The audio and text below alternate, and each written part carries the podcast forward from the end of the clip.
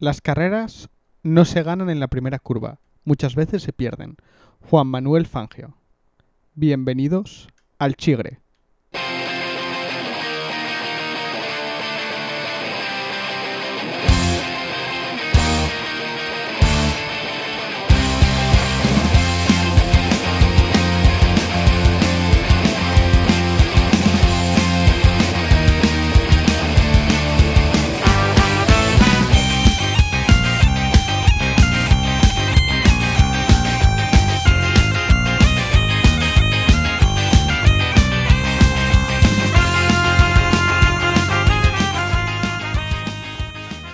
Bueno, buenas, buenas, buenas tardes, buenos días y buenas noches a, a- a todos. Bienvenidos al, al capítulo 8 ya de, del Chigre. Eh, conmigo hoy están, están los de siempre. Está Jacobo, está José Luis y está Bernardo. Hola. Muy Muy buenas, muy buenas. Eh, estamos aquí otra semana más, eh, otra semana menos, depende cuánto de positivo se vais. Y hoy traemos un programilla cargado. Eh, dentro de nada, menos de siete días empieza la Fórmula 1 y vamos a contaros un poquitín todo. Pero antes, os vamos a hablar de, las novedades deportivas de la semana. Eh, para empezar, Mm, me apetece que empiece José Luis. Porque vamos a hablar de fútbol y entonces yo creo que, que venga, cuéntanos un poquitín qué, qué nos traes hoy, esta semana de novedades. Bueno, yo comentar el, el, el Madrid-Celta, mis dos equipos que se, que se enfrentaron esta semana. Sea, Eh, entonces, pues, perdón, no, no, eso, que, que adelante, adelante. vale. Pues nada, eso, gran primera media hora del Madrid, jugando a, dos toques y a una velocidad inalcanzable para, para el Celta. Presión muy arriba. eh, la verdad es que se nota que van recuperando jugadores lesionados. En el minuto 30 ya 2-0 y parecía que iba a ser un partido plácido para el Madrid, pero un gol del Celta a balón parado al final del primer tiempo eh, y el descanso cambiaron el partido. La segunda parte, control absoluto del Celta. Es verdad que sin peligro, apenas tiraron a puerta ni crearon dificultades a Courtois. Solo, yo, mm, solo recuerdo una parada y fácil. Y luego una falta de aspas que desvía a Casemiro y queda en el poste. Falta, eh, falta que hay que verla. Eh, la verdad es que es el tercer partido que, que el Madrid no tiene suerte con los árbitros hay decisiones así un poco, poco raras. Tercer partido consecutivo, pero bueno, no está teniendo buena suerte con los árbitros esta, esta liga el, el Madrid. Eh, y luego nada, el tercer gol a ultimísima hora, en el último minuto del partido de, de Asensio, que parece que le sienta bien el salir de, de suplente, porque porque no sé si llevaba dos goles en toda la liga y, y- en dos partidos han marcado otros dos saliendo de, del banquillo. Bueno, victoria merecida del, del Madrid. Eh, un apunte. eh, Asensio sale, sale del banquillo y cumple. Eh, sale con actitud, sale con ganas y cumple. Me parece que se lo tienen que hacer mirar algunos.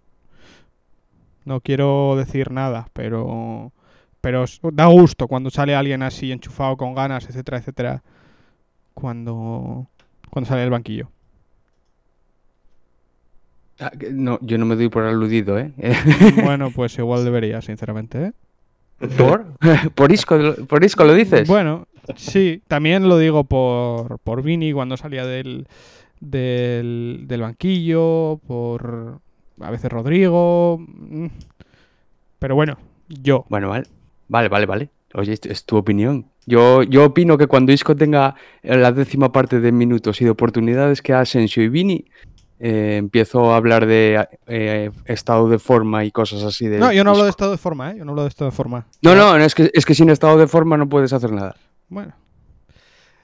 Pero bueno, Yo, yo lo que lo que sí diría, y es una cosa, mira, que me quedó que me quedó en el tintero, eh, es que una vez más se demuestra eh, que Zidane eh, sigue el tema de la meritocracia para hacer las alineaciones.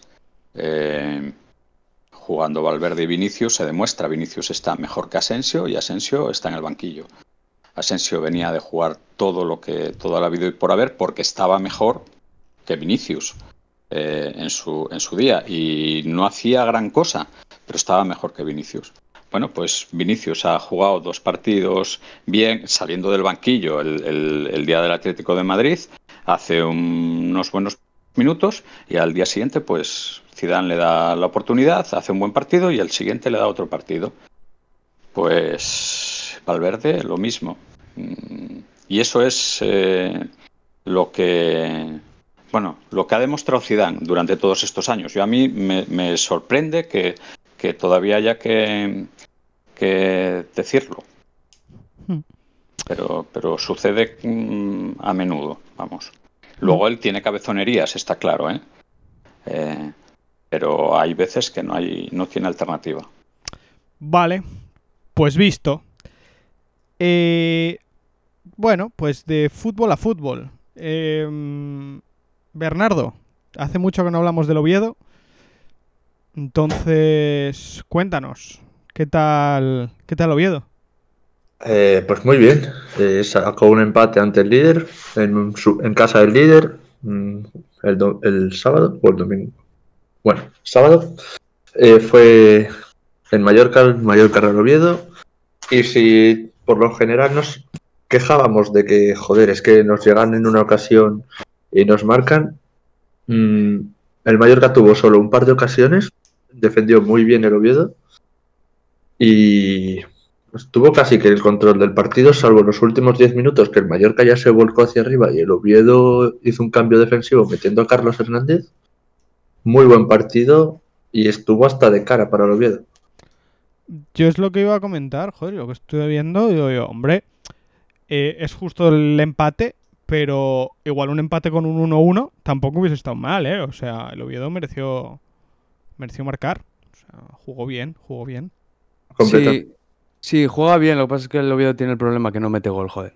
Y, y es que lo de merecer marcar es que es la hostia. Hay que, hay que meterlas. No es, Hmm. no es merecerlas porque es- esto ya viene de muy atrás ya.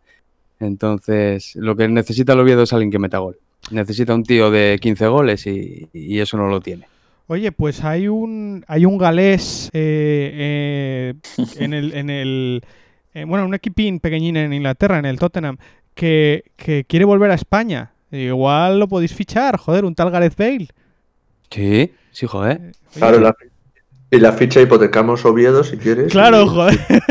Oye, O- se- se- Oviedo entero. Sí, sí, sí. Tú- Igual si le cambiamos el Calatrava por un año aquí jugando igual, ya, nos eh, llevamos de un pufo por otro. Win-win. hombre, sería- también, también- también te digo, eh, Pufo, Pufo Gareth Bale en segunda. Igual, No, no, igual no. con una sola pierna se lleva a medio equipo, ¿eh? Pero bueno. Hostia, hostia, mal, se, mal se tenía que dar, ¿eh? Sí, Me sí, cago en la leche. Y el problema sería que jugase tres partidos seguidos, ¿eh? eso también cuenta. Ya. Bueno, pues. Oyes, yo por, por, por, por algo que me tocó a mí, yo eso seguramente que vosotros, bueno, no sé si Jaco le tocó algo, pero un jugador del, del Madrid al que llamaban Lesioneski eh, eh, vino a jugar al Oviedo y muy, muy bien, ¿eh? una temporada de mucho nivel. Rosineski Sí, vino, vino un año a jugar con el Oviedo y ojito, ¿eh? Mira, lle- llega, llega, llega a jugar Gareth Bale en el Carlos Tartiere, me hago socio y me compro la camiseta. Así te lo digo, ¿eh? pero, pero Sineski era, era otro fútbol, ¿eh? Que, que, que- que yo le pedí una foto en Candás y estaba tomándose una cerveza y llevaba en la otra mano el pito para entrar en el Ferrari Testarossa que tenía aparcado. Eso era, era otro fútbol totalmente diferente. No me imagino eso ah, en el fútbol moderno. Era genial. Sí, bueno, pues entonces de gente sana a gente sana. Eh, Ahí. los crossfiteros, los levantafierros. Ahí ¿Qué, estamos. qué tal? Pues bien, bien, la verdad. eh, eh, salió el 21.2, como avanzábamos el otro día. Eh, En primicia, Que- aquí en el Chile, em, lo escuchaste lo lo, me lo dijo a mí Dave Castro y, y yo, y yo os lo dije a vosotros. nada, nada, nada, estaba claro y nada, muy bien. Eh, ejercicios arrancadas con mancuerna, subir desde la mancuerna, desde el suelo hasta por encima de la cabeza de una sola vez. Lo mismo que una arrancada de alterofilia que se hace con barra, pero con una mancuerna y eh, burpee saltando a través de un cajón. Eh, es un ejercicio que se repite de los Open, de los campeonatos del año 17, así que poca originalidad en eso, pero bueno.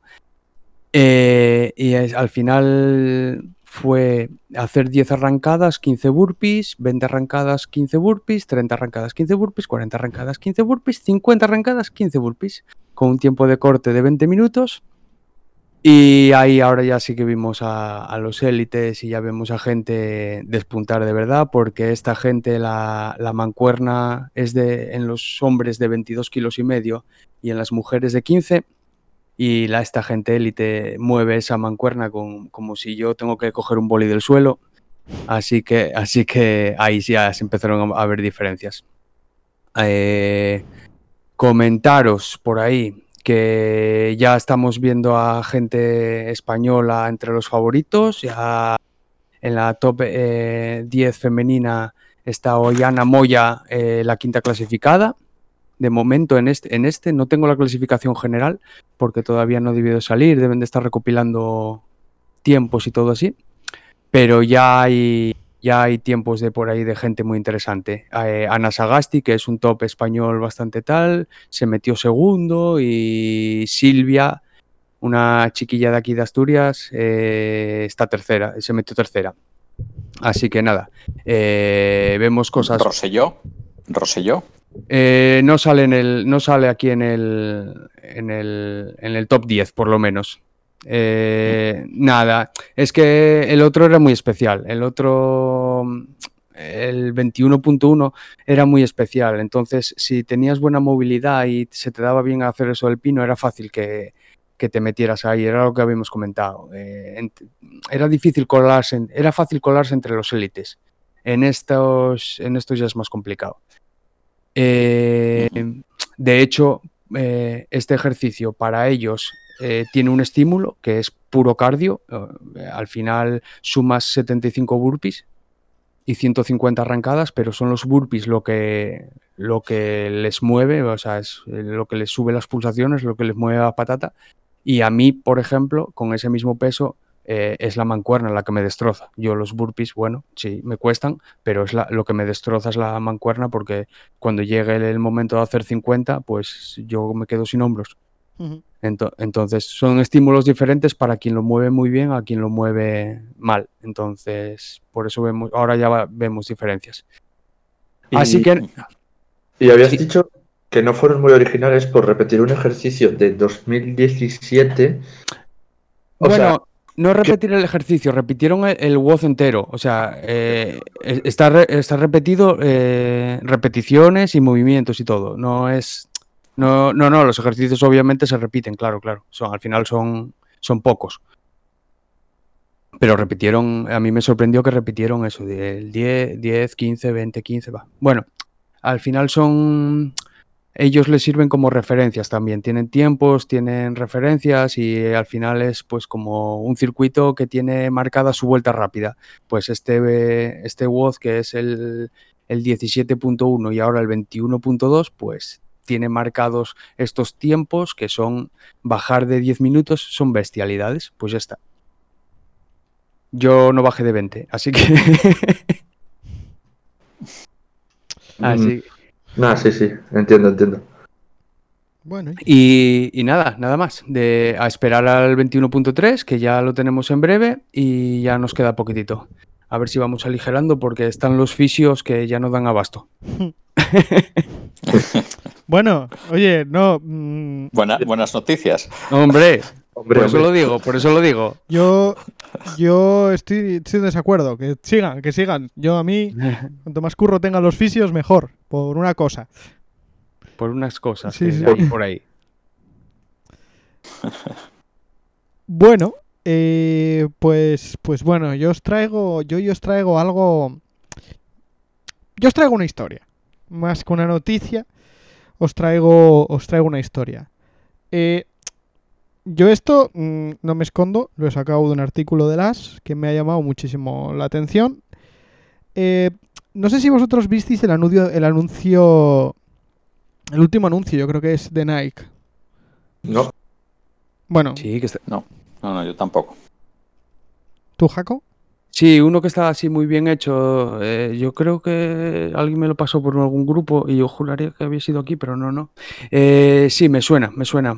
Me suena mucho. De hace un par de meses, ¿o sí? Yo Puede creo, ser. Yo creo que sí, sí. Que habla sobre, sobre las madres, que son las deportistas más fuertes y tal, tal, no sé cuál. Sí. Vale. Eh, bueno, es un anuncio bonito en la que sale Serena Williams mm, comentando, pues eso, eh, también deportistas pues que no son conocidas, anónimas, no profesionales, etcétera. Como bueno, está bastante bien.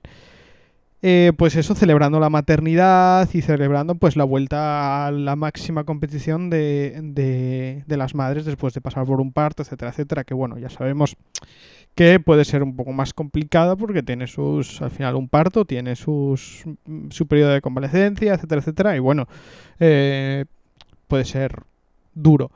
Entonces, bueno, el anuncio es súper guay, o sea, mm, comenta muchas cosas, pero tiene, tiene su coña, tiene su coña porque Alison Félix, una, una atleta estadounidense, la atleta más laureada de la historia de Estados Unidos, que alguno podría pensar, oye, pues no, es Michael Phelps o es no sé quién. No, no, no. Es esta muchacha, tiene 6 medallas de oro y 3 de plata en Juegos Olímpicos y tiene 12, 12 mundiales, 12 oros en mundiales, 3 plates y 2 bronces. O sea, en total 18 medallas de oro, ahí es poco. Eh, y a mí lo que más me llamó la atención es que la última medalla de oro del último mundial lo consigue eh, en 2019, menos de un año después de dar a luz.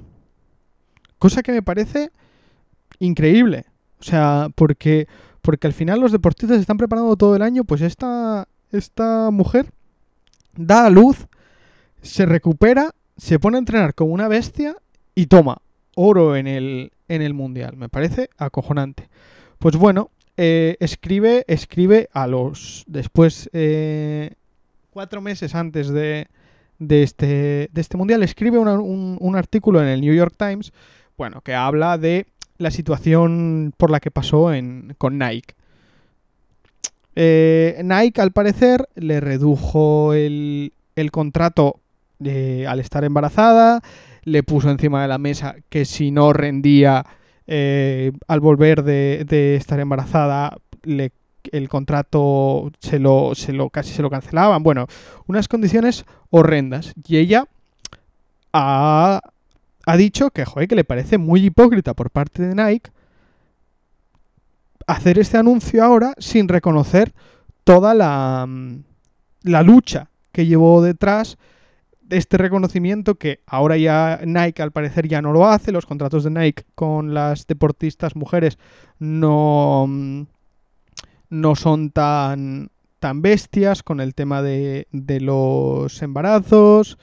Eh, mm, se ha conseguido, bueno, eh, arreglar esa injusticia claramente.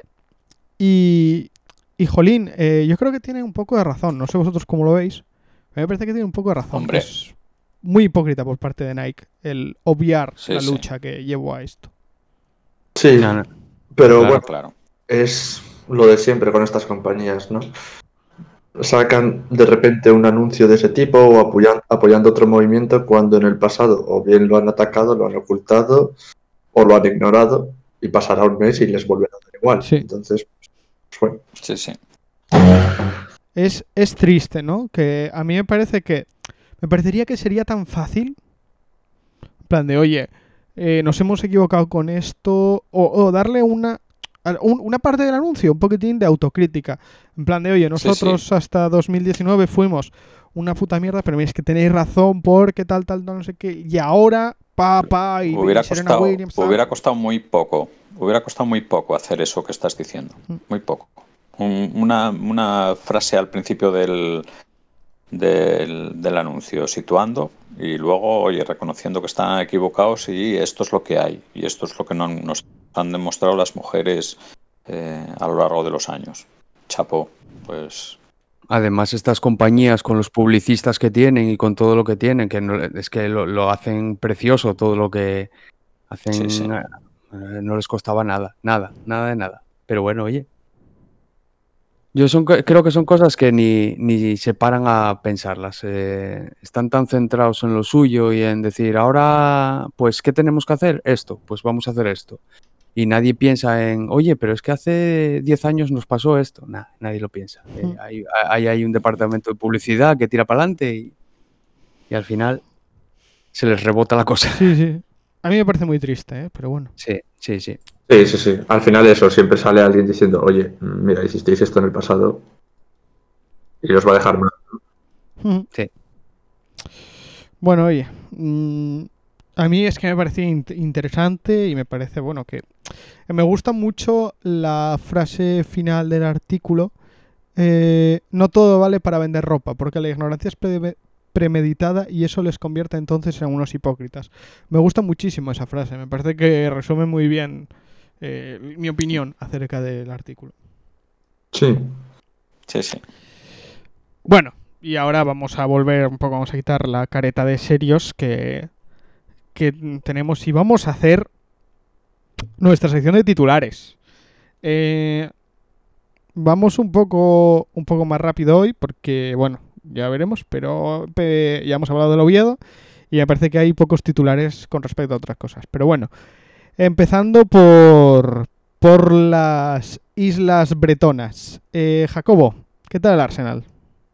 Eh, muy bien, remontó, bueno, no llegó a remontar, empató un 3-0 en contra con un Odegaard excelso y dándole la réplica al señor Nigel Winterburg que, que se quejaba de que, de que este hombre no era creativo y que no metía goles, pues ahora ya, ya está siendo creativo y ya por lo menos asiste.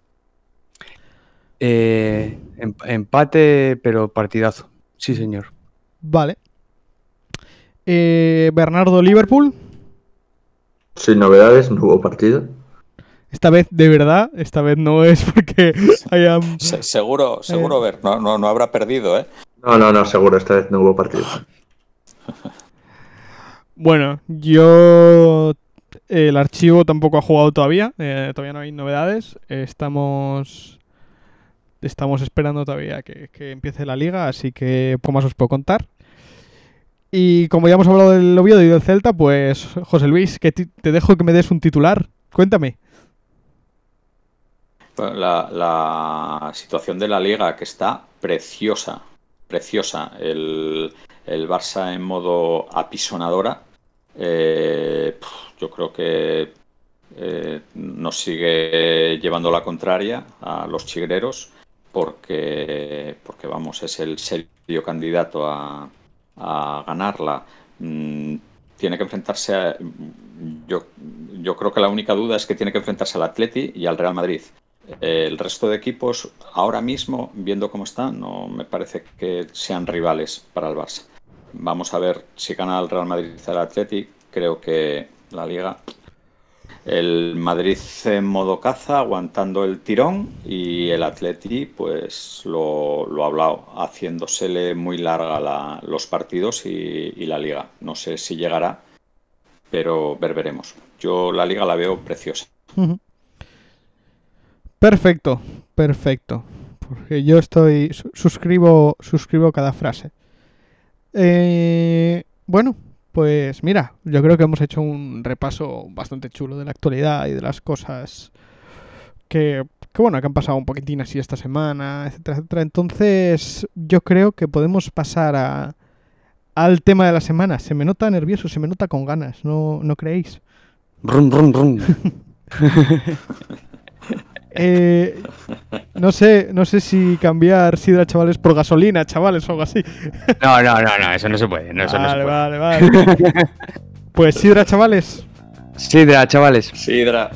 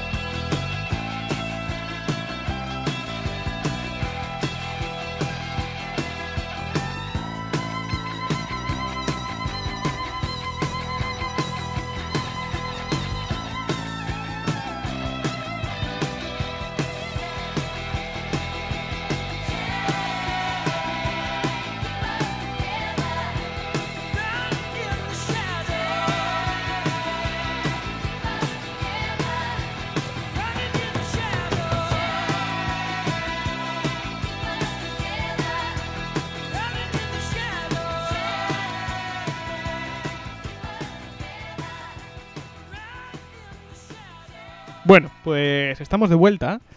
Eh, y claro, eh, hoy, hoy hemos tomado el control del podcast, Jacobo y yo, ¿eh? Aquí sí, Jaco. No les hemos dejado. Hombre. Hemos cogido. ¿Qué canción? ¿Cómo que pues, canciones vosotros? Ni de coña, quita, quita, quita. No, no. Entonces. ¿Qué, qué nos has traído? Desde el primer momento ya la canción que... Hasta la canción la elegimos nosotros, así que nada, nada. Eh, pues esta canción eh, para mí tiene historia porque yo, no sé si lo dije, yo veo la Fórmula 1 desde mucho tiempo. En el 94 creo que empecé a verla, eh, más o menos de continuo. Y hubo una temporada ahí que no había retransmisiones, saltaron de la 2 para Telecinco y hubo una temporada que no hubo retransmisiones en directo. Entonces yo tenía que irme a casa de un colega que tenía la parabólica y lo veíamos por la BBC, Coño. que de aquella era de las pocos que, que retransmitían en directo. Y esta canción es con la que la BBC abría las retransmisiones de la Fórmula 1 y me trae muy buenos recuerdos, la verdad. Eh, aquellas carreras de madrugada en la que nos levantábamos a las 4 de la mañana o, o cosas así para ver entrenamientos o ver la propia carrera, eh, la verdad que, que tenemos muy, muy buenos recuerdos de aquellas, de aquellas noches y, y de esa musiquita. Así que, Fleetwood Mac, ahí lo tenéis. Yo. Yo. No, Sí, sí, di José Luis. no, no sé, no sé la Fórmula 1. Desde luego, el, el disco de Rumors de Fleetwood Mac es eh, historia de, de la música. Muy, muy Ujú. recomendable ese disco. Así es. Yo, yo, con esto de, de las canciones y, de- y demás, eh, yo tengo muy marcada la que voy a poner luego. Y luego lo que comentas, comentas de madrugar, de verlo así con ilusión, yo de la de las temporadas que más recuerdo de ver con ilusión, porque claro, yo hay muchas temporadas que las recuerdo hace mucho tiempo, de muy joven, y entonces no me acuerdo de verlas. Pero mi temporada sí que yo digo, joder, qué bien me lo pasé bien toda esa temporada. Fue la de 2019. Y me pasé como un enano, me vi todas las carreras en directo, me levanté a las tantas para ver los, los grandes premios así jodidos. Y la, la vi prácticamente entera en la retransmisión inglesa. Y, Oh. y eh, luego se te hace duro volver a la española, ¿eh? Me cago en la mar. Ostras, eh, es gente que sabe muchísimo, o sea, es... Puf. No quiero meterme No. con, con los españoles, ¿eh? Pero, uff. No, no, no, nosotros de aquella pues no teníamos ni nivel de inglés ni nada, así que lo, lo- o sea, era por poner la- los, los coches y, y verles dar vueltas. No, no teníamos que va, pero ni idea, ni idea. Eh, Así que ni traducción ni nada, ya te digo, era, era poner la parabólica para allá y, y tal. Y, en la, y el, la carrera que más recuerdo, lo que pasa es que esa ya sí que fue televisada, creo que por Telecinco, fue el debut de, de La Rosa y Marjane. Esa, fu- esa fue, yo creo que para mí la más especial. Eh, a pesar de luego vino Fernando Alonso y todo esto, pero el debut de, de dos españoles que además de la Rosa, creo recordar que puntuó en, aquel- en, la primera, en su primera carrera y tal, cuando, se puntua, cuando puntuaban 8 Hmm. o 6. Pues eh, tengo muy, muy, muy buen recuerdo, muy buen recuerdo. Pero bueno, oye, to- todo, todo pasa. Sí, sí, sí, sí. sí.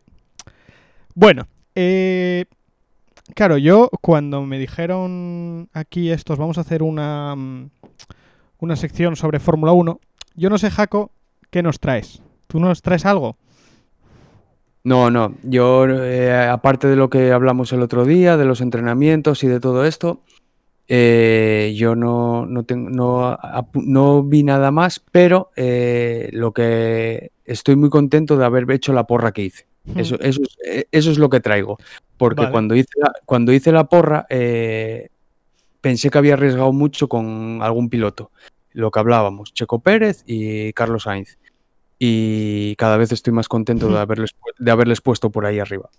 Entonces, entonces esa es mi. Es por donde me gustaría empezar un poquitín los tiros. Pero bueno, tira por donde quieras. Yo, yo es que me gustaría, eh, ya que hemos hablado al final de un poquitito cómo se han comportado los coches en, eh, en los entrenamientos libres y demás, ya a mí me, apetecía, ya que este año es un año bastante tranquilito en cuanto a la normativa, yo a mí me apetecía hablar un poquitín de, sobre todo porque hay cierto español que vuelve a correr en la Fórmula 1 y eso va a reenganchar a muchos espectadores, pues bueno, ponerles al día de algunos puntos claves para este año y el que viene en la Fórmula 1, sobre las carreras, sobre los coches en sí, sobre la competición en sí. No sé cómo lo ves. Perfecto, perfecto, sí, sí. Sí, Porque además eh, esto es tan novedoso todo que vamos aprendiendo sobre la marcha, Mm. así que está muy bien ir, ir repasando. Vale. Eh, a ver, a los dos, a los dos que tengo por ahí, eh, a lo lejos. Eh, ¿algunas, ¿Alguna vez os habéis, habéis pensado o sabéis por qué los coches deportivos tienen la suspensión tan baja? ¿Por qué van tan pegados al suelo? Mm, no, Aerodinámica.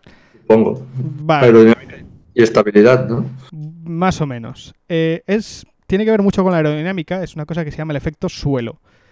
Eh, la idea es que tú cuando estás en una recta acelerando, el coche se pega muchísimo al suelo. Cuanto más pegado al suelo, menos, menos resistencia hace el viento, se forma como un sellado bajo el coche que pega el suelo al coche y con estos coches tan ligeros no hace que salgan volando.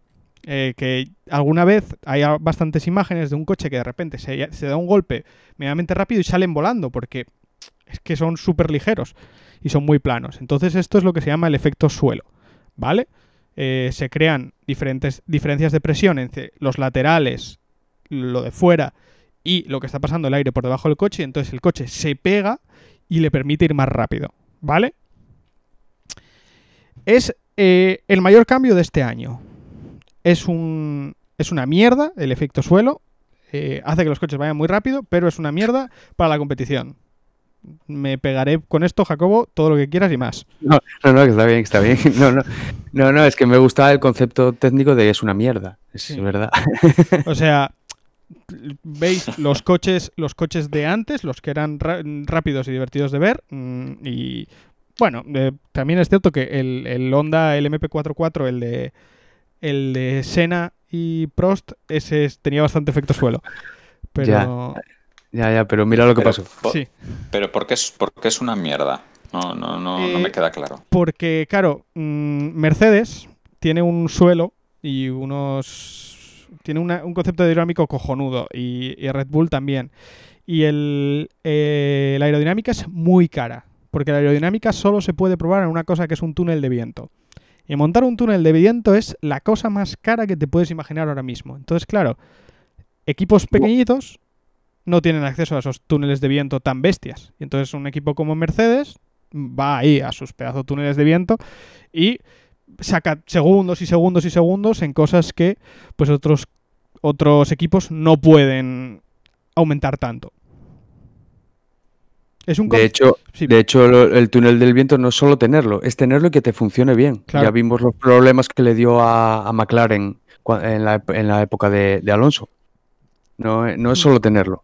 Ya veremos, ya veremos, ya hablaremos más de túnel de viento en, en un poquitín. También hay otra cosa muy mala con el efecto suelo, que es que eh, el aire que entra por delante del coche pasa por debajo y sale escupido a una velocidad de la hostia. Y entonces si tú te pegas muy detrás, muy detrás de un coche con el efecto suelo, te llega un, aire muy malo. Te- aparte de que te llega aire caliente, te llega aire que te viene a más velocidad a la que te tendría que venir. Y entonces te rompe completamente el concepto aerodinámico que tú tengas pensado en el morro. ¿Vale? Porque tú puedes tener unos, unos alerones delanteros cojonudos para ir primero, pero cuando vas segundo se te rompe todas las teorías que tienes y hay coches que, bueno, pues que no, van, no se pueden pegar unos a otros. Entonces es un concepto que la, la FIA este año ya ha reducido muchísimo este, este efecto suelo. Ha reducido los laterales del coche, ha hecho que el efecto suelo sea muchísimo menos potente. Para todos los coches por igual. ¿Vale? Sí. Eh, Vale. El siguiente, Vale. el siguiente concepto es que eh, estamos viendo el coche, el aire entrar por delante y sale por detrás. Y para salir por detrás y que salga y que no nos dé en las ruedas de atrás y nos pegue coletazos en curvas, etcétera, etcétera, el coche, se hacen unas partes en la parte trasera del coche que se llaman los difusores. ¿Vale? Eh, algunos mm, aficionados de la Fórmula 1 recordarán el doble difusor de Brown, que es yo creo que de los mayores eventos eh, avances aerodinámicos en la Fórmula 1 después de los morros flexibles de Red Bull. Entonces, claro, mm, esos difusores, pues es el conjunto de la ecuación. Es la parte de los laterales del coche, el, el fondo plano y luego el difusor. Hacen como un sellado. La FIA también ha recortado estos, estos difusores y buscan que ese aire sucio que escupen los coches no moleste tanto a los coches de detrás. La FIA busca adelantamientos. No los encuentra, pero los busca. Claro, con esto lo que intentaremos conseguir es que eh, podamos ver a un coche persiguiendo a otro durante varias vueltas y que pueda estar pegado a su culo durante varias curvas, porque ahora, como decía Pablo, ya no se podía. Tú si ibas pegado a un coche, eh, eh, al final perdías carga, estabas consumiendo un aire muy sucio que no te dejaba refrigerar el coche y te tenías que acabar alejando si no conseguías adelantarle en X vueltas o en tal. Entonces, la FIA lo que quiere ahora es que tú puedas mantenerte ahí atrás y tener una lucha más abierta durante más tiempo. Esperemos a ver si lo consigue. Luego, es que claro, lo- los... ¿Cómo se llaman los que trabajan en la aerodinámica? Los aerodinamistas. Supongo, ingenieros aerodinámicos. Yo no me mojaría. Vale, tienes razón. Los chicos que trabajan en la aerodinámica, chicos y chicas, chicos y chicas que trabajan en la aerodinámica de los coches van también muy por delante y, y a pesar de que les recorten y que les quiten cosas, mm, no van a tardar mucho en volver a ponerse al nivel del año pasado, ¿eh? Sí, sí, sí. Claro, eh, en velocidad, en estabilidad y tal, es, eh, es cierto que se va, se va a llegar, sobre todo, eh, tú puedes hacer muchas cosas delante del coche. El mayor problema es la parte de atrás. Si consigues que los coches se puedan pegar unos a otros, si son muy rápidos, da igual, porque al final en vez de tener persecuciones a 300, las tienes a 320. Es, está guay. Aquí hay una cosa que es que el fondo plano es bueno en cualquier momento. La salida, la salida de un coche que va primero con fondo plano, da igual el motor que tengas. Si tienes mejor fondo plano que el otro, le vas a estar ganando a principio de aceleración, a final de aceleración, en medio de la aceleración.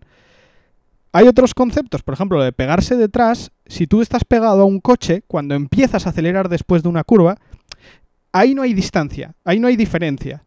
Todos los coches al final, a, a no ser que, bueno, hayas entrado mal en la curva o lo que sea, pero si damos por supuesto que los dos coches han entrado bien en curva, no está patinando el coche y salen, van a acelerar los dos bien. La, distan- la diferencia es cuando están llegando a esos 300, 300 y pico kilómetros por hora. Ahí es donde el, eh, ese aire sucio es donde más mosquea a los coches para adelantamientos. Es donde pierden esa, esos últimos kilómetros por hora. Y si se quita esto, vamos a poder tener esas diferencias de velocidad a altas, a altas velocidades. ¿Vale? Sí. Vale. Bueno, luego... Si tú lo dices, más esto está, está explicado así muy por encima porque, vamos, yo no me considero ni lo, ni lo más cercano a un experto en esto, ¿eh? Esto son cosas que yo he leído. Eh, luego, bueno, un poco en lo extradeportivo en cuanto a los coches. Bueno, hay, una diferencia más, que los conductos de freno son más cortos y entonces, bueno, eh, hacen que se pueda eh, cargar más carga aerodinámica en vuelta. Pero bueno, esto es un poco para intentar putear un poco a Mercedes y tampoco creo yo que sea excesivamente bueno. Eh, no, no voy ni a mencionarlo. Yo voy aquí ahora lo, lo que me interesa, que es que hay unos límites presupuestarios en la Fórmula 1 ya... mm, a mí, Jacobo, no sé tú qué opinarás, pero estos límites presupuestarios a mí ya me parecen un poco más serios. Sí, claro, claro. O sea- no, no, es, es que, es que está claro. Eh, no, no podemos estar todo el mundo eh, metidos en nuestras crisis, en nuestras movidas, eh, en intentar ahorrar, en intentar mirar por esto, por lo otro, y que la Fórmula 1 haga eh, lo que hacía. no, no Joder. puede ser. Es No, que es que hablaban hablaban de, o sea, límites presupuestarios de hace no mucho, no sé si eran como 600 millones de dólares y claro, es que Williams no sé si podía gastar como 60 y Mercedes es que quería gastar más, o sea, es como, jolín, es que casi 10 veces lo que gasta el último de la Fórmula 1, no puede ser. Sí. Nunca. No, no, y, eh, y no hace muchos años que Ferra- eh, Fe- Ferrari saltó ahí la noticia de que no tenía límite. De, hubo una Ya. temporada de que tenía tantos patrocinios y tantas cosas que no tenía límite presupuestario. O sea, eso, eso no se puede permitir. Eso, eso hay que poner un poco de control porque es que si no, vemos lo que vemos y se nos va de las manos. Bueno, y pasan las cosas que pasan, que, que te llega que te llega una macro inversión como es la de W- BWT, la de la de Racing Point, que meten una inversión, creo que fue casi prácticamente 200 millones de dólares y te hacen un Force India que por mucho que le hayan copiado lo que quieras tal no sé qué, al final han tenido un trabajo de ingeniería increíble detrás, un- unos controles de calidad de la hostia, etcétera, etcétera, etcétera, y han hecho un coche de la hostia simplemente porque tienen muchísimo más dinero que McLaren y Renault juntos. Come, claro. No, no, es que aunque, aunque quieras copiar, si no tienes el dinero para acceder a eso, no, da igual que quieras copiar que no. Si to- todo fuera tan fácil como copiar, no, no veíamos a Williams ahí abajo. Claro. No, no, no es, no es el problema. Entonces, bueno, oye, yo me parece que hay unos presupuestos, unos límites presupuestarios, si no recuerdo mal, creo que son de 140 millones de euros, No, de, sí, do- no lo de sé. dólares, pero bueno, no sé las cifras exactas, pero bueno, hay un límite presupuestario. Aquí, como siempre, eh, límite presupuestario, pero ¿entra los sueldos de los pilotos o no? Porque tal, y ahí hay debate. Pero bueno, esto ya es una cosa... eh. Y la siguiente norma que a mí me ha parecido increíble, que yo no la conocía y me parece chulísima, es que dependiendo cómo hayas quedado en 2019, la- tu posición en 2019 influye en el número de tiempo que puedes dedicarle al túnel de viento del coche. Ah, Es, pues mira, eso no lo sabía. es decir, Mercedes tiene much- 2019 o 2020. No, no, 2019 es para 2021, 2020 para 2022. Hostia. Porque, Vale. porque te dan. Te da. O sea, y esto es verdad. O sea, yo lo, lo entiendo que tú el coche no lo estás desarrollando el mismo año. Sobre todo los conceptos aerodinámicos. Se piensan sobre todo un año, ca- casi un año a vista. Claro. Aunque luego hay ciertos cambios y demás, y al final lo vas puliendo poco a poco. Pero esto está pensado para el desarrollo del coche del año que viene. Mercedes tiene muchísimo menos tiempo, tiene un 90% del tiempo el, el, el túnel de viento. Y Williams creo que tenía un 130% del tiempo. Creo que eran 58 semanas y, y Mercedes creo que eran 46, una cosa así. Ostras. ¿Y, y Alonso, que no corrió? ¿O, o es por, o es Es por, es por Alpine, equipo. por Alpine, es por equipo, sí. escudería? Sí, sí, es por equipo, vale, vale, vale. Oye. A mí me parece una medida cojonuda porque, joder, le das 12 semanas más a, a Williams para a intentar arreglar cosas. A mí todas estas medidas de contraprestación me gustan mucho. Ya, Sí, yo, yo creo que ya hablamos alguna vez de cómo sería una, una parrilla invertida, una calificación con parrilla invertida de la clasificación anterior, de cosas así, yo creo que son alicientes. Y, y yo creo que en la Fórmula 1 se están empezando a darse cuenta y van metiendo estas cosinas poco a poco.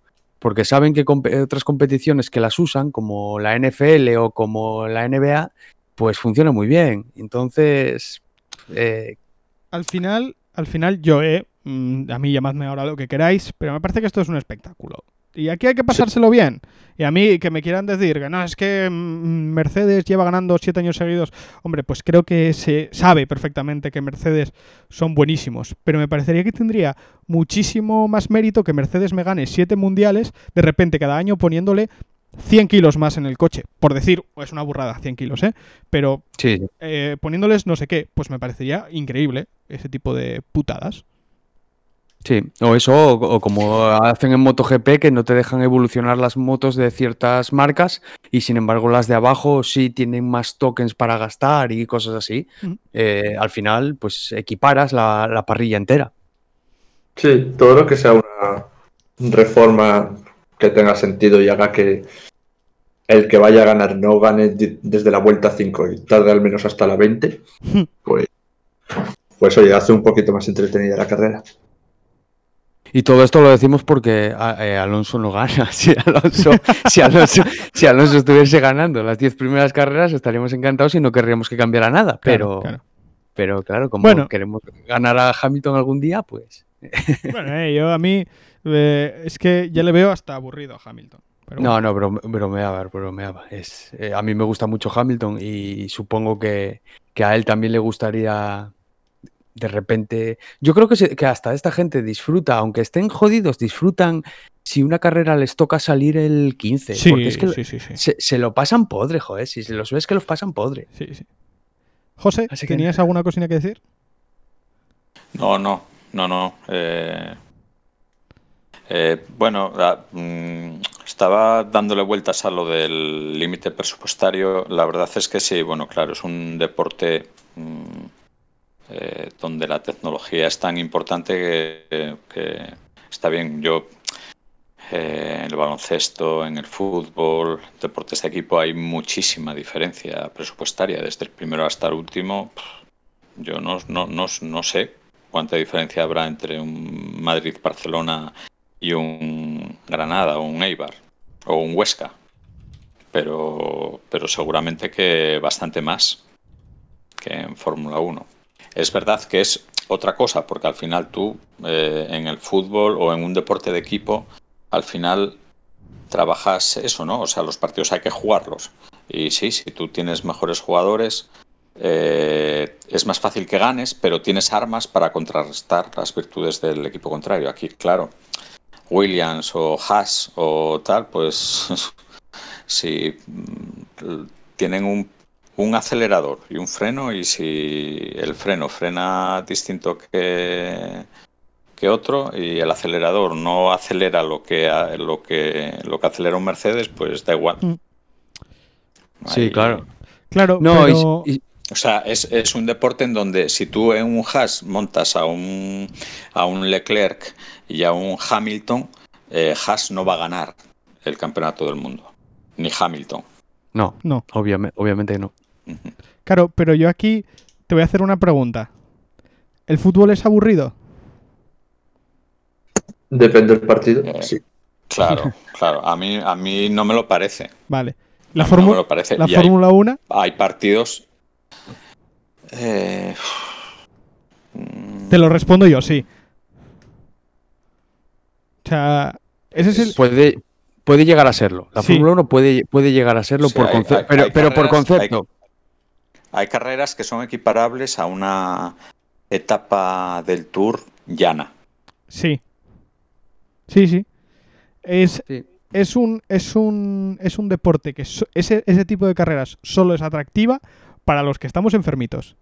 O sea, Efectivamente. Las carreras de, de gestionar neumáticos, no sé qué, que a Jacobo y a mí nos vuelven locos, a vosotros nos gustan. Y el problema es ese, que la Fórmula 1 vive de vosotros, no de Jacobo y yo. O sea, claro. nos vamos a comer cualquier cosa. La Fórmula 1 quiere ganar, eh, quiere ganar público. Pues no le vas a, no vas a ganar público con un tío que ha ganado ocho mundiales seguidos. Pues vas a, vas a ganar público puteando, cambiando las cosas, metiendo cosas. Si la Fórmula 1 tuviese el número de seguidores del fútbol, pues ya lo, lo dejarían todo sin tocarlo. Pero la Fórmula 1 tiene que buscar ese revulsivo. Sí, lo, lo que pasa que luego, bueno, ver veremos cómo evolucionan las cosas, ¿eh? porque luego al final es tanto dinero y tanta tanto lo que se juega una un- un- una empresa como Mercedes o como Ferrari y tal, que luego también son gente que tienen el poder de presionar para que una norma se cambie o tal, si se sienten muy perjudicados o tal. Hostias, es que nosotros aquí estamos y, somos fundamentales para mantener este, este negocio, este circo. Y si no me dejas evolucionar el coche o si no me dejas meter las horas que, que yo quiero o tal, pues, pues que te den tila, ¿no? Y, y me voy y tal. O sea, tienen manera también luego muchas veces, yo por lo menos estos años lo he vivido, ¿no? Con ciertas normas que, que de repente los grandes se mosquean y presionan para que se para que se adecúen a su a su inversión. Sí, pero ya cada vez vamos, vamos caminando hacia otra cosa, porque ahora lo que empiezan a mandar son los patrocinios y ya no las escuderías. Ahora si tú, tú puedes tener a Ferrari, pero como no tengas un patrocinio bueno, eh, Carlos Sainz eh, no se sienta en Ferrari si no va con un patrocinio. Entonces, la- la marca es la marca, pero ahora es que mandan mucho el dinero de lo que viene detrás. Entonces, y ese dinero te viene a Ferrari, pero es que te puede venir a Haas. De, hecho, te viene a Haas. eh, Nikita Mazepin, por ejemplo. Entonces, eh, por ahí también se está igualando la cosa, ¿eh? Pero sí que entiendo lo que dices de, de que hacen como lobbies de presión, es verdad. Yo. mm,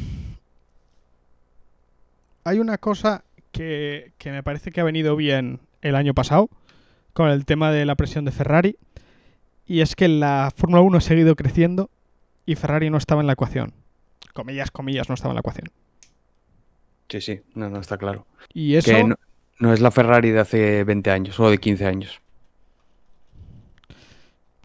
A mí eso me. Bueno, me parece que, que está guay. ¿Sabes? Que, que ahora mismo Ferrari diga no sé qué, no sé cuánto. Y que la FIA diga, ok, hasta luego. Meto a.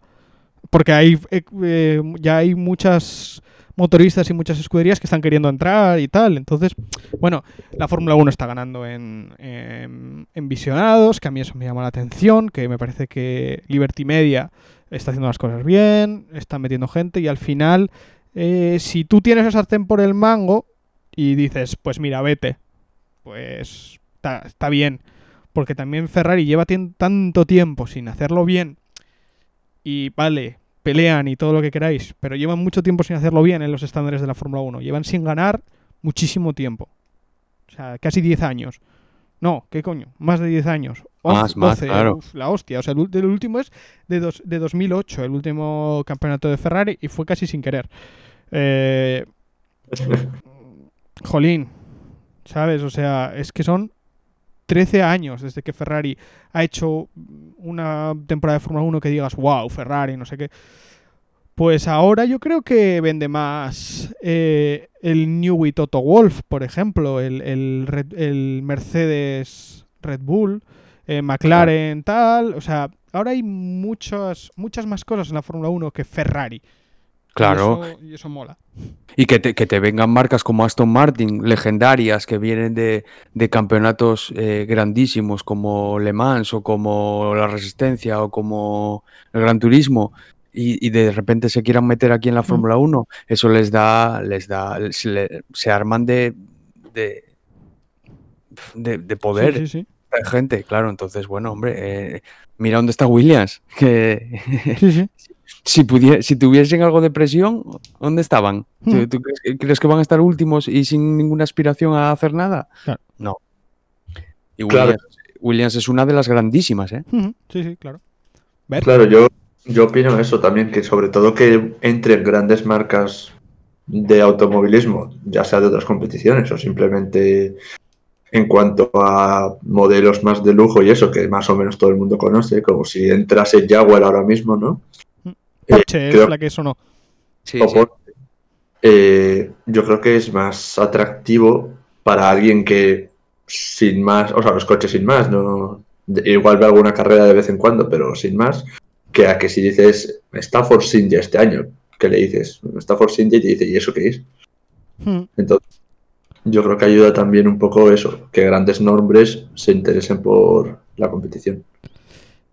Eh, yo, nada, simplemente con esto de los nombres, eh, a mí me, mm, me llamó mucho la atención cuando entraron BWT, los de, los de Force India, que son Racing Point, eh, que W- BWT tiene muchísimos patrocinios en Resistencia y es una de las grandes de Resistencia.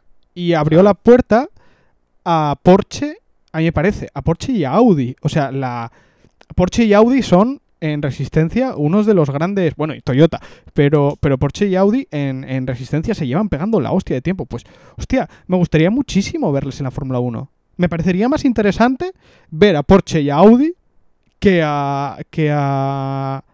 No sé, a. a- Alfa, Alfa Tauri. Alfa Tauri.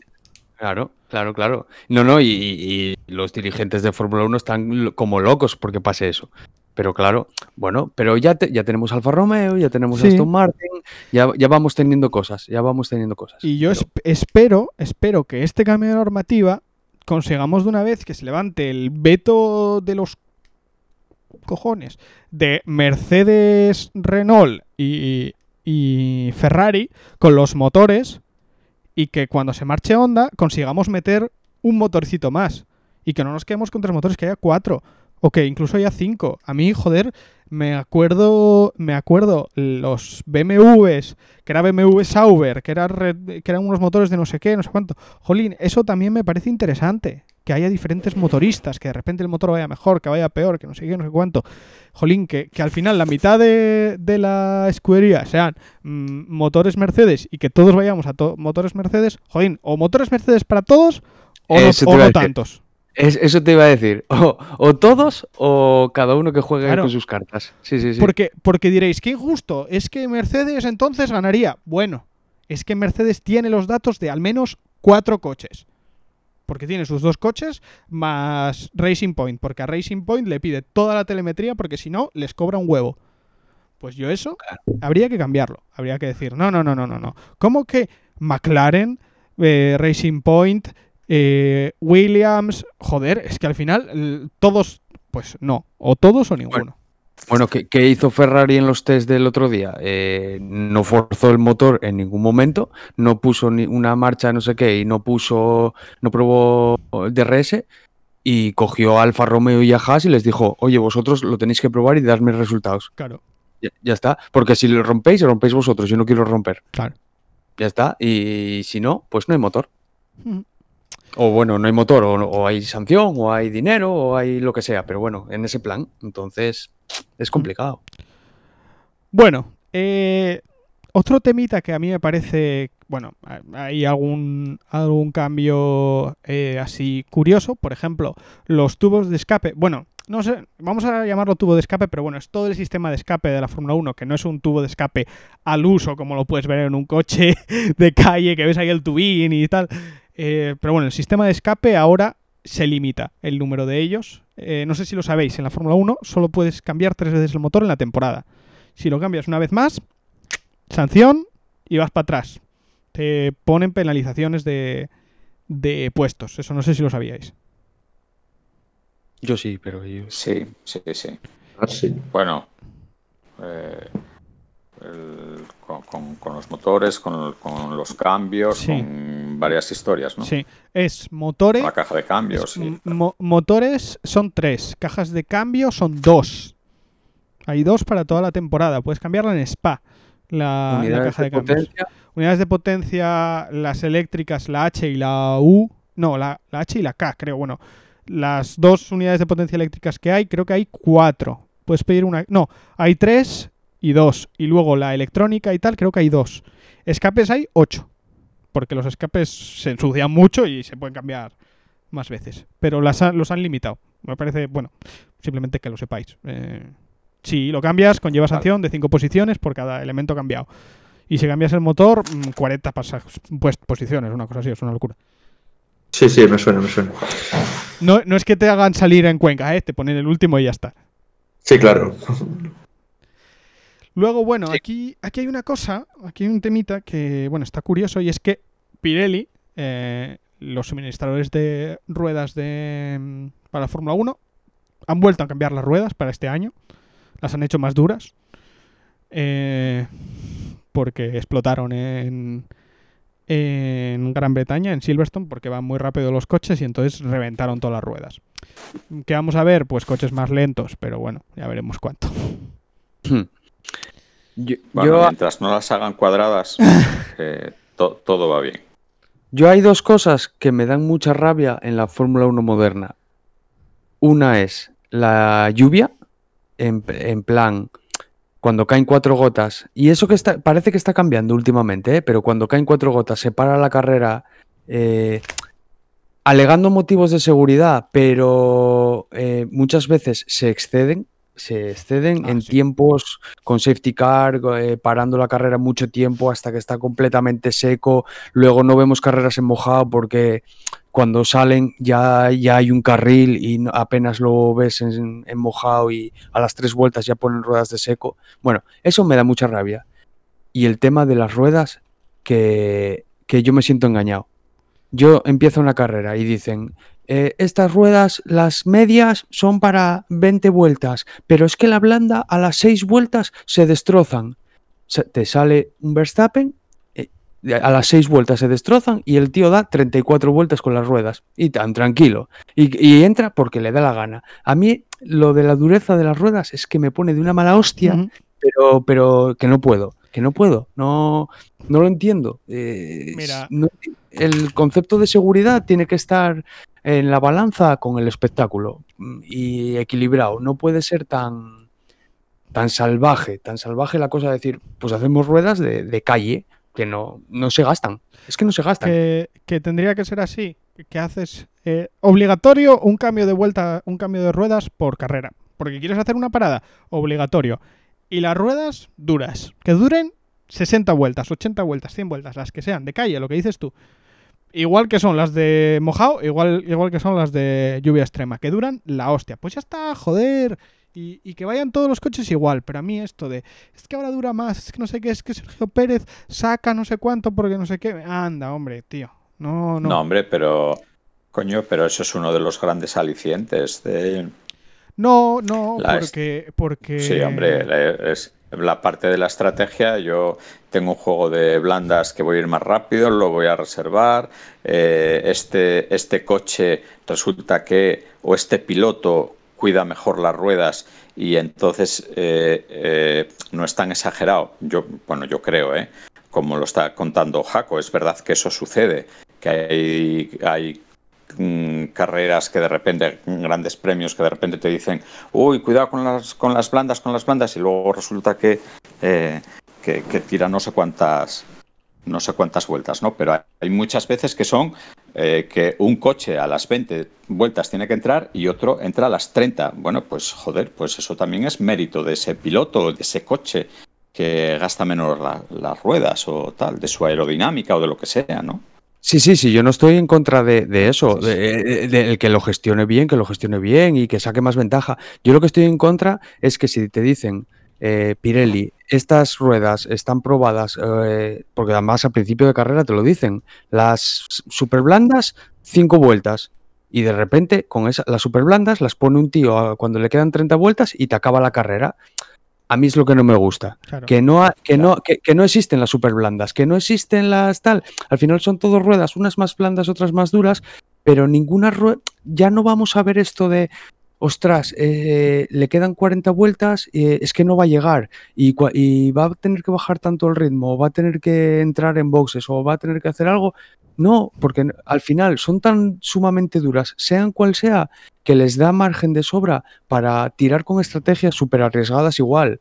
Y a mí es, lo, es la parte que me fastidia. Precisamente por lo que tú dices, porque yo le doy mucho mérito a eso, al Checo Pérez de turno, al, al Hamilton de ahora, a gente que te cuida los neumáticos y, y que no tiene, no tiene la recompensa que debería tener. Yo, yo sí que veo que, que la- la- el rendimiento de las, de las ruedas, pero que sean el mismo Sí. compuesto. Es que, o sea, no puede ser que de repente en una carrera, porque Mercedes es así, porque Mercedes funciona increíble con los neumáticos medios, que vaya con los neumáticos duros. No puede ser, no puede ser que un neumático duro vaya más rápido que un neumático medio. Pues pasa. Y pasa además en las primeras vueltas, incluso yo en plan de, no puede ser, pero ¿qué es esto? O sea, que, que, que, que, que esto, que estos ahora, estos neumáticos que duran 300.000 vueltas y son mejor... No, no, no, no. Si quieres, me pones unos neumáticos para clasificación que duren dos vueltas y luego me pones los de carrera y ya está. Pero no me, no me gusta, no me gusta la, la situación de las ruedas ahora mismo. No son constantes, en un circuito van súper bien algunas, en otros tal. No, no, no, no. El mismo, todo, todo, todo igual, todo igual para todos. Y luego cuando- fácil. Y luego cuando tienen fallos, tienen fallos que no son de... No, no, no, no son fallos de que tú veas que el, el neumático se desgasta y empieza a ir lento. No, no. Eh, los fallos que tienen es que o tienen blistering o tienen algo, se destrozan o revientan. O, o sea, que, que entonces luego ya tienen unos fallos de seguridad de la Virgen. No es que, no es que la, la rueda de repente pierdas un segundo por vuelta. No, no, no. Es que se te viene abajo y te puedes pegar el leñazo porque te reventó la rueda. Entonces, joder. Yo eso es solo por, por lo que yo leía en alguna entrevista a gente de Pirelli. Eh, claro, a mí, o sea, yo me meto con Pirelli y entre comillas meterme con Pirelli. O sea, eh, o sea Pirelli se va a hacer bu- buenas ruedas que te duren 3.000 millones de vueltas y ya está. El tema es que tienen que hacerlo ellos. O sea, tienen que diseñar la rueda para que se rompa y pierda características y el cliff este mm, famoso que llaman, que es la, la rueda va perdiendo, va perdiendo rendimiento. Por ejemplo, 0,2 segundos por vuelta. Cada vuelta, cada vuelta, cada vuelta. Hasta que llega el cliff y entonces de repente pierde un segundo por vuelta. Y entonces hay que cambiar sí o sí. Sergio Claro. Pérez retrasaría ese, ese, ese destrozo de la rueda. Y diseñar eso al parecer es muy difícil. Porque es que hay que diseñar muchos compuestos, no sé qué, no sé cuánto. Joder, pues haz un solo compuesto y ya está, joder. O sea, no te. No te. El, el problema de esto es que es el, el marketing. Tú, Mercedes, tú quieres que. Tú eres dueño de Mercedes y tú quieres que Mercedes vaya bien. Eres dueño del motor Mercedes y quieres que vaya bien, que aguante muchas vueltas, que vaya muy rápido, que sea muy fiable. Pero es que las ruedas queremos que se gasten. Se rompan, pi- sí.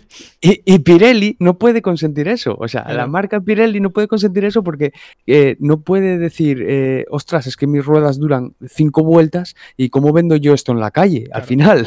Entonces, no, no, estamos ahí en una lucha eh, que, que no es que no tiene sentido, no tiene sentido. Sí, Eh, sí, al lo mismo. no... Varios, var- varios constructores, tío, varias marcas. Sí, yo esto- estoy de acuerdo, ¿eh? Estaría, esta- molaría bastante, en plan, otra vez volver Pirelli Bridgestone y... No, era Michelin. Michelin. y Bridgestone, Michelin. ¿no? Sí. Sí, sí. Y ya está, joder, y que cada uno escoja y... Y que pongan otra vez gasolina. Claro, tío, es que son, son cosas que, bueno, oye, no lo sé. Es la balanza, es la balanza de seguridad, de ahorro de dinero. Yo, yo lo entiendo, todas esas partes, toda esa parte la entiendo. Pero estás restando mucho espectáculo en muchos, en muchos lados y, bueno, no lo sé. No sé hasta qué punto. Y bueno, yo eh, así el último, el último, la última novedad, a mí me gusta, que es que eh, se ha reducido el tiempo de los tests. De, del día antes de, o sea, de los días antes, el viernes y el sábado, antes de la clasificación y de la carrera, eh, teníamos hora y media, tres sesiones y ahora se tiene una hora, una hora y una hora. Se ha quitado prácticamente una sesión entera. Y eso mola, porque yo vi algunos test y te pasabas tres cuartos de hora viéndoles sin hacer nada, porque no sé qué, porque no sé cuánto. Pues vamos a reducir el tiempo, vamos a meter más, más presión, que no puedan probar tantas cosas. Y yo creo que eso al final, a escuderías más pequeñas, a la larga, les va a putear menos. Sí, estoy seguro. Porque hay muchas escuderías que los viernes, sobre todo Mercedes, Ferrari, Red Bull, los viernes pro- probaban conceptos aerodinámicos nuevos. Y ahora igual no se va a poder hacer tanto. Claro. Entonces, bueno, está bien. No, y, y para el espectador también, ¿eh? porque tú antes te ponías a ver los test ahí en, eh, con, con Lobato y, y solo oías hablar a Lobato porque había momentos en los que no salía ni Dios a pista. Sí. Porque pa- para, para rodar 20 minutos les daba de sobra y, y no salía ni Dios. Ahora es una hora, los ves rodar a todos los coches y por lo menos estás viendo cositas. Mm. Nah, yo creo que eso está muy bien. Sí. Vale. Bueno, y ahora es vuestro momento. ¿Tenéis alguna duda? Bernardo, No, no. Bernardo tiene la duda de que si duerme para un lado o duerme para el otro. No, no, estoy atento, estoy atento, pero no. Creo que- ¿Qué, es la Fórmula 1? ¿Por qué se corre? Es un, es un deporte, es un deporte la Fórmula 1. Uf, eh, Eh, bueno, no, pues eh, muchas gracias por escucharnos. Nos vemos la semana que viene. ostras, ostras, eso de deporte de motor.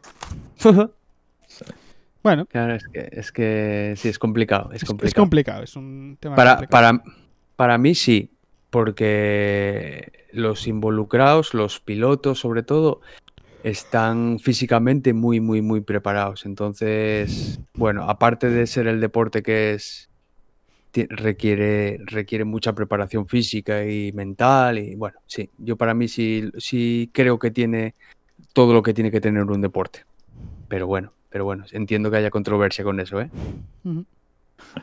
No, yo creo que sí que debería ser considerado deporte, vamos. O sea, al final parece que no, pero tienes una actividad física enorme en cada carrera. Más seguir las normas, entrenamientos, etcétera. Sí, sí. Y físicamente son bestias, ¿eh? Sí, sí, son, sí. son- Sí, son- sí. son- son auténticas bestias. bestias porque, porque basta ver que Kubica no, no aguanta el, el ritmo de esto. Sí. Y, y es, y es un gran piloto y, y coge un coche de World Rally Car y, y lo hace realmente bien, pero aquí no aguanta el ritmo. Y eso es porque físicamente cualquier pequeño lastre te, te tira para atrás. Claro, yo, yo por ejemplo, verle, verle en eso, eh, en rallies o en, o en resistencia o cosas así, creo que no es tan, tan exigente a corto plazo. O sea, yo creo que podríamos, no quiero meterlo, pero eh, esto de, de los deportes así más explosivos o más de fondo, por así decirlo, yo creo que la, claro, la, la- la Fórmula 1 es así, es dos horas o, y muchas veces no llega ni a eso eh, a fondo todo el rato. O sea no hay no hay una vuelta lenta. O sea, es, son márgenes de 3 segundos 2 segundos entre la vuelta más lenta y la vuelta más rápida que hagas en una carrera. Entonces o sea No, y expuesto a unas, a unas fuerzas G que, que- que ningún otro deporte lo tiene, o sea, ninguna otra actividad lo tiene. Lo que sufren esa gente en las frenadas, en las aceleraciones y en las curvas no están expuestos en, eh, en rallies ni en, ni en resistencia. Pues, ningún monoplaza te exige así, entonces, hombre, eh, tienes que estar, tienes que estar. bueno pues si no tenéis más, más preguntas mm, hasta aquí Yo creo que sí. ¿Hay alguno, ¿Hay alguno que quiera hacer alguna modificación a su porra? No, José, ¿tienes, sí. ¿tienes por ahí la porra? Sí, claro. A ver, ¿Podemos repasarla? A ver qué hemos dicho cada uno. Para tenerla así un poco en cuenta. Sí, además está No bien. os, ahora- acor- no os acordáis ¿eh? de lo que Uh, pusisteis. yo no, yo no. Bueno, yo lo tengo apuntado aquí en un papelín para que luego, porque luego sé yo que me hacéis trampas y Sí, sí, este, este cuidado, ¿eh? Cuidado con este, ¿eh? Bueno, Luego, Jaco, luego dice que eh, pusimos al Barça cuarto y no sé qué movidas. sí, sí, sí, y, al, y al Sevilla segundo o algo. Sí, Sí, sí, sí. va. Y fuera de Champions incluso. Y fuera de Champions, algún- alguno. Es que, ¿quién sería el loco? Es que, madre, madre mía. Y, y la Real. Pobre, Bueno, nada. Bueno, nada, vamos a vamos- Vamos- vamos lo que, a lo que sabemos, comillas, comillas. Sí. ¿Qué, qué puse? A ver. A ver. Jaco, Jaco y Ver en escuderías coincidieron. Mercedes primero, Red Bull, McLaren, Aston Martin y Ferrari. Vale. Eh, Vale, vale. Pablo, eh, Mercedes, Red Bull, McLaren, Ferrari y Alpine. Mejor esa, me gusta más Y- que ahora mismo. Y yo, Mercedes Red Bull, yo creo que Mercedes Red Bull es, eh, es lo común. El tercero, los tres habéis puesto a McLaren, yo puse a Ferrari. Mm, cuarto puse Alpine y quinto a McLaren. Con dos cojones. Eh, bueno, si, si hiciéramos caso, uf, no sé, a los test de ahora, pues no ibas mal tampoco. Pero claro, los test de, los test de ahora tampoco tienen mucho No, que bueno, hacer caso. yo creo la columpiada, la gran columpiada mía es meter al Pine ahí, yo creo. Bueno, el, cuarto, el veremos. cuarto es, veremos a ver, veremos Eh, a ver. yo creo que es mucho, mucho pedir, pero bueno. Y luego en pilotos, pues Jaco, eh, Hamilton, Checo, Verstappen, Bottas, Ricciardo, Puf, me gusta, me eh, gusta.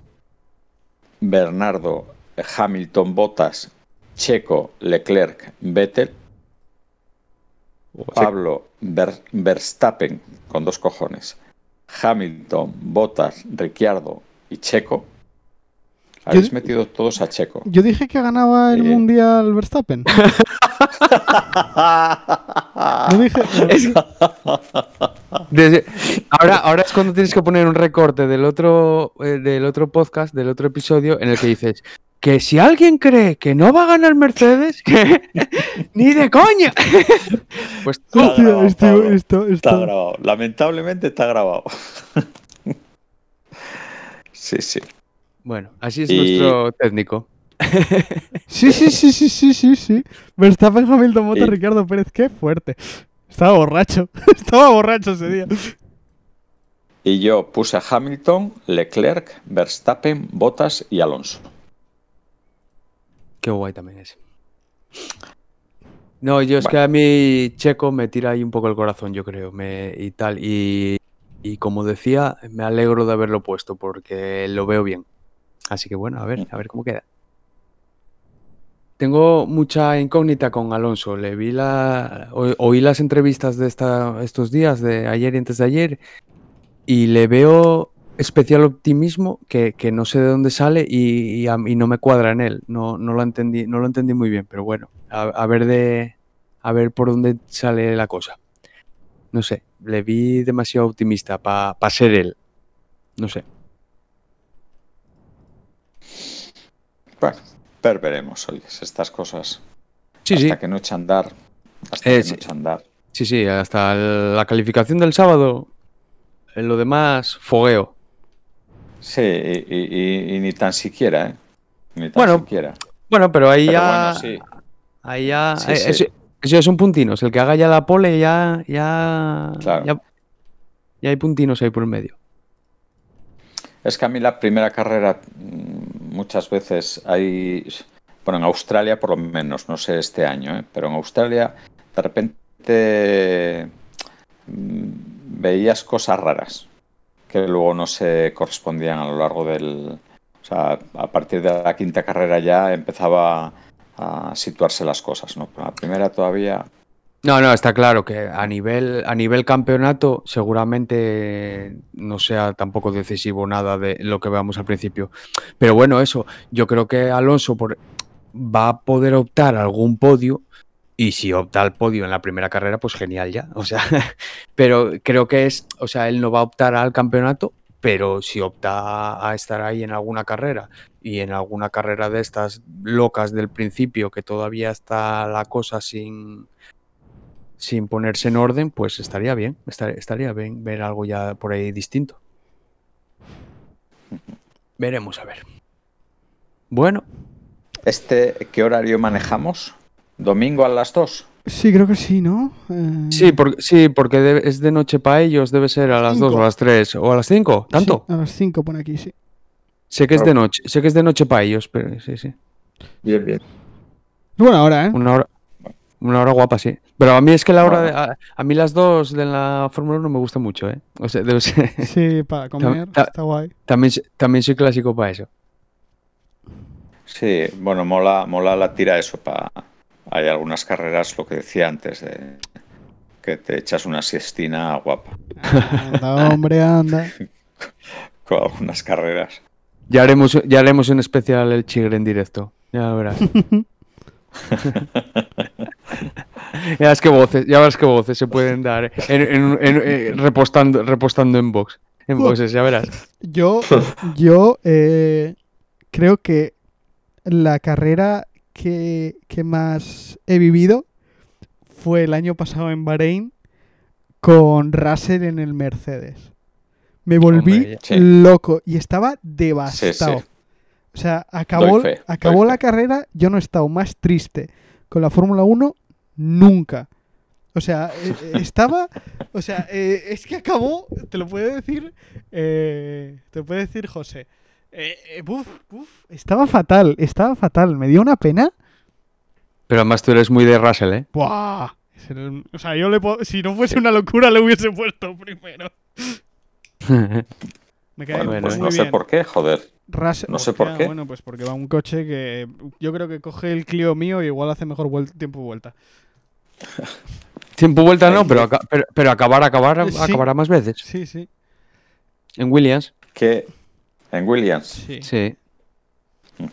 Ah, eso es una. eso es un Pero, pero bueno, eh, se vienen cositas, como dicen los youtubers. Eh, a mí es un crío que eh, que no haya pasado que no haya pasado a otro equipo dice muchísimo más de lo que creemos.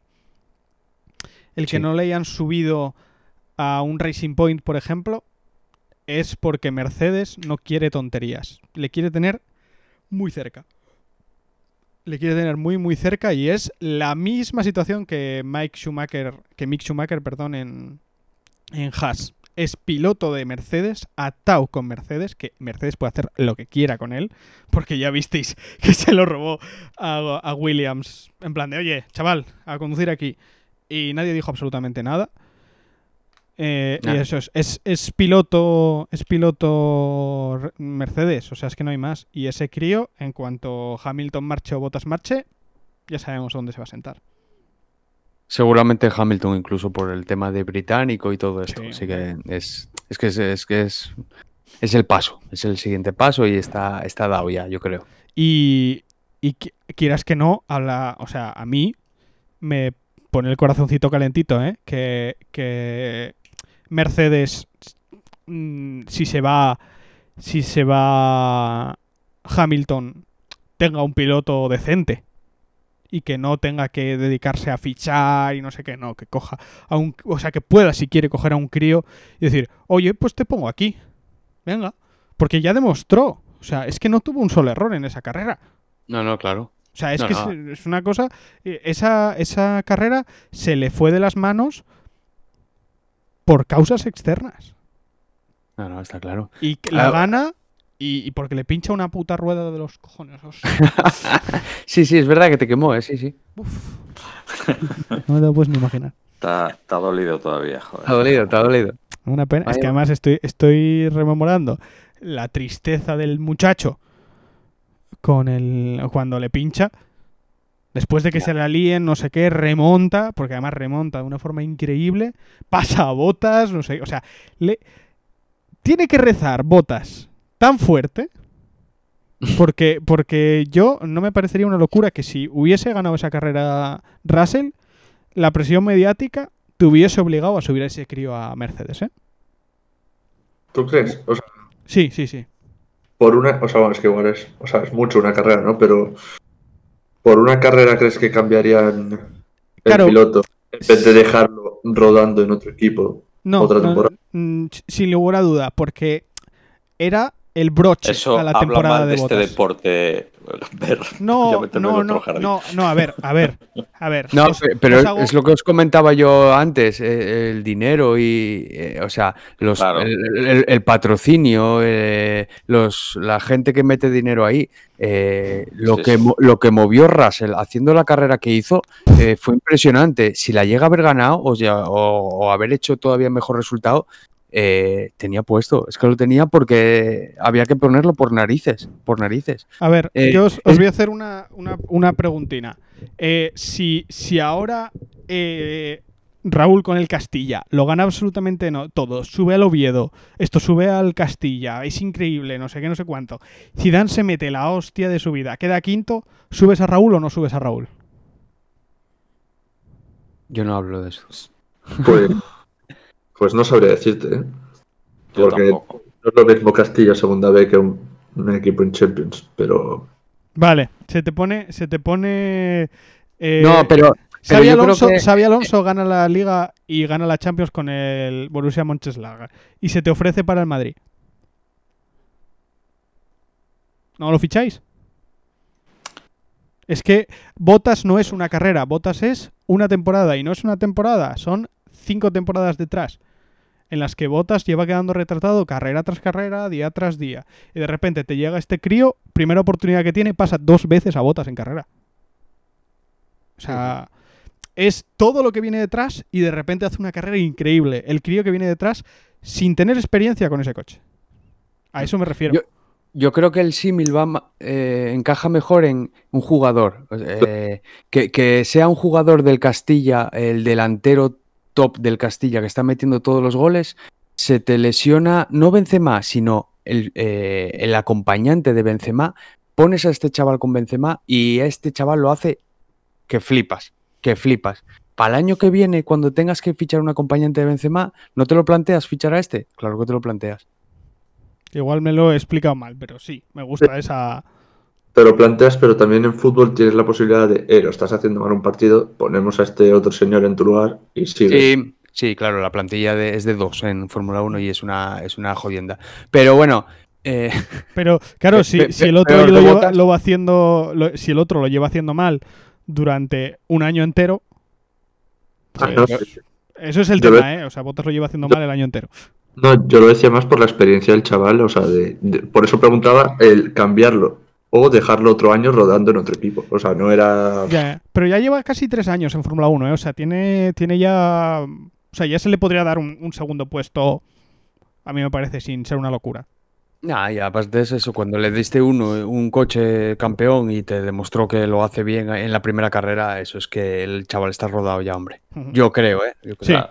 Sí. Sí, pero yo, yo creo que también eh, Mercedes eh, quiere ir, ir más despacio con ese tema, porque, porque en el 2022 igual los pilotos son Bottas y Russell de Mercedes.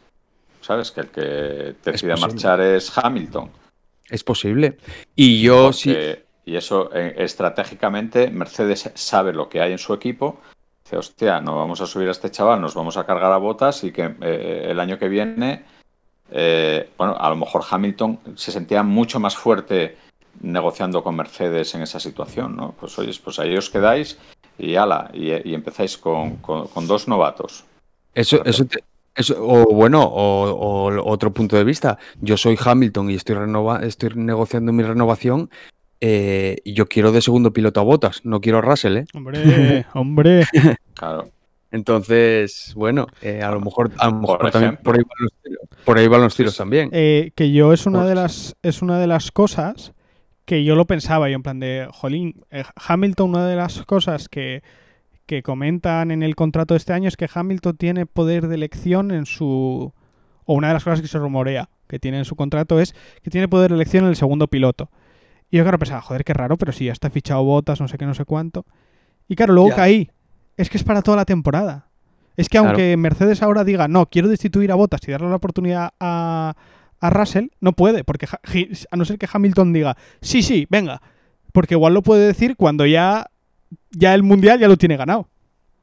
Claro. Y dice, claro, oye, claro. venga, a partir, o cuando ya, él igual ahora se pone como un bestia, empieza a ganar, ganar, ganar, ganar, ganar, ganar, le destroza botas y cuando ya tenga una distancia suficiente como para que Russell haciendo lo que haga no le va a ganar, dice, pues venga, ponlo. Pero no sé hasta qué punto eso. ¿eh? O sea, si mañana le pasa algo a Botas eh, Sube y, Russell. no puede, y no puede correr y tal, pues suben a Russell. Sí, sin duda, sí. No, creo que haya muchas dudas. No, eso. yo- Entonces, no, yo- creo- Yo creo que la cosa va más, eh, el rendimiento de botas no está siendo el correcto para el Mundial de Constructores, por ejemplo, y se sientan en una mesa a negociar y dicen, eh, "Host- es que igual prescindemos de botas. Y ahí Hamilton dice, no, eh, todavía no, esperamos tres carreras. Eh, yo creo que más va por ahí los tiros.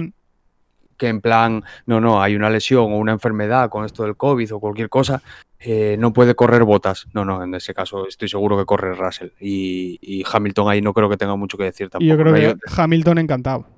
Sí, sí.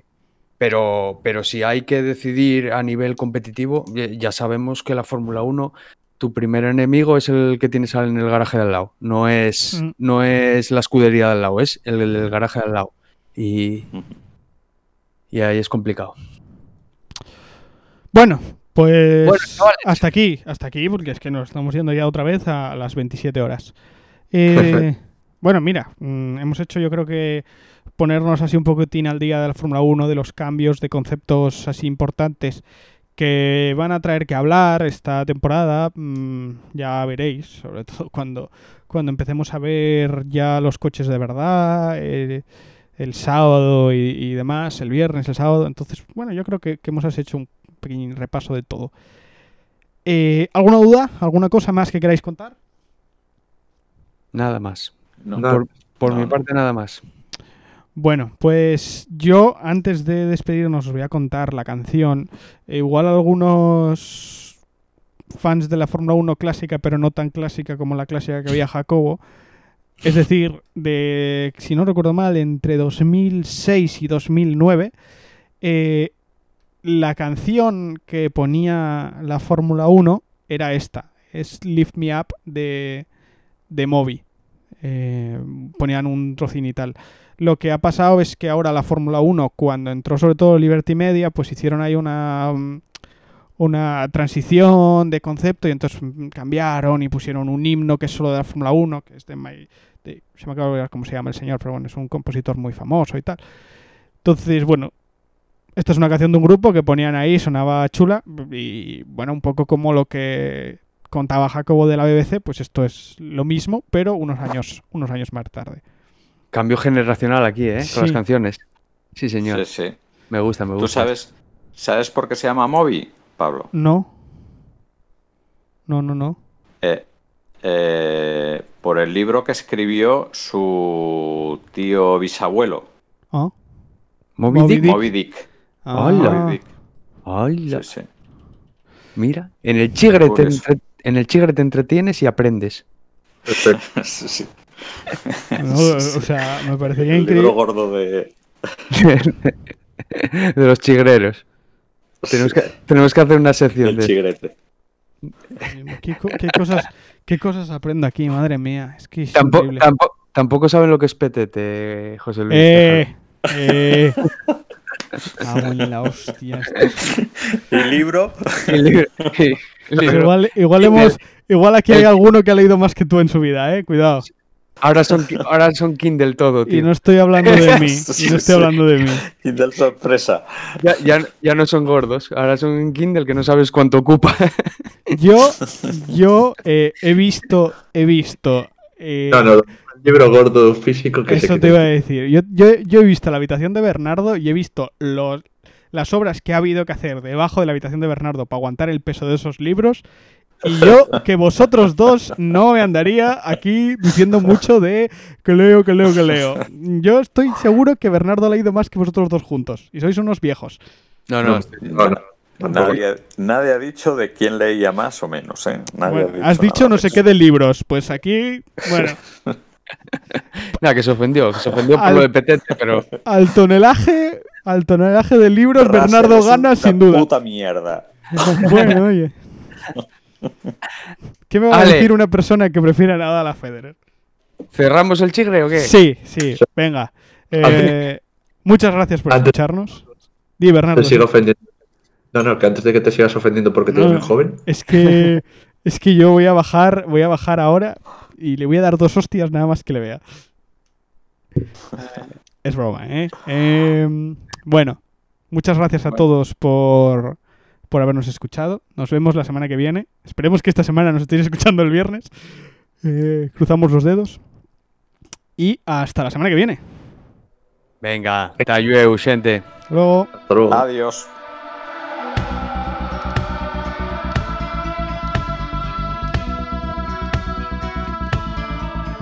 Plain talking, plain talking. Take us so far, take us so far. Broken down car, broken down car. Like strung out old stars, strung out old stars. Plain talking, plain talk. Served us so well, served us so well. We traveled through hell, traveled through hell. Know how we felt.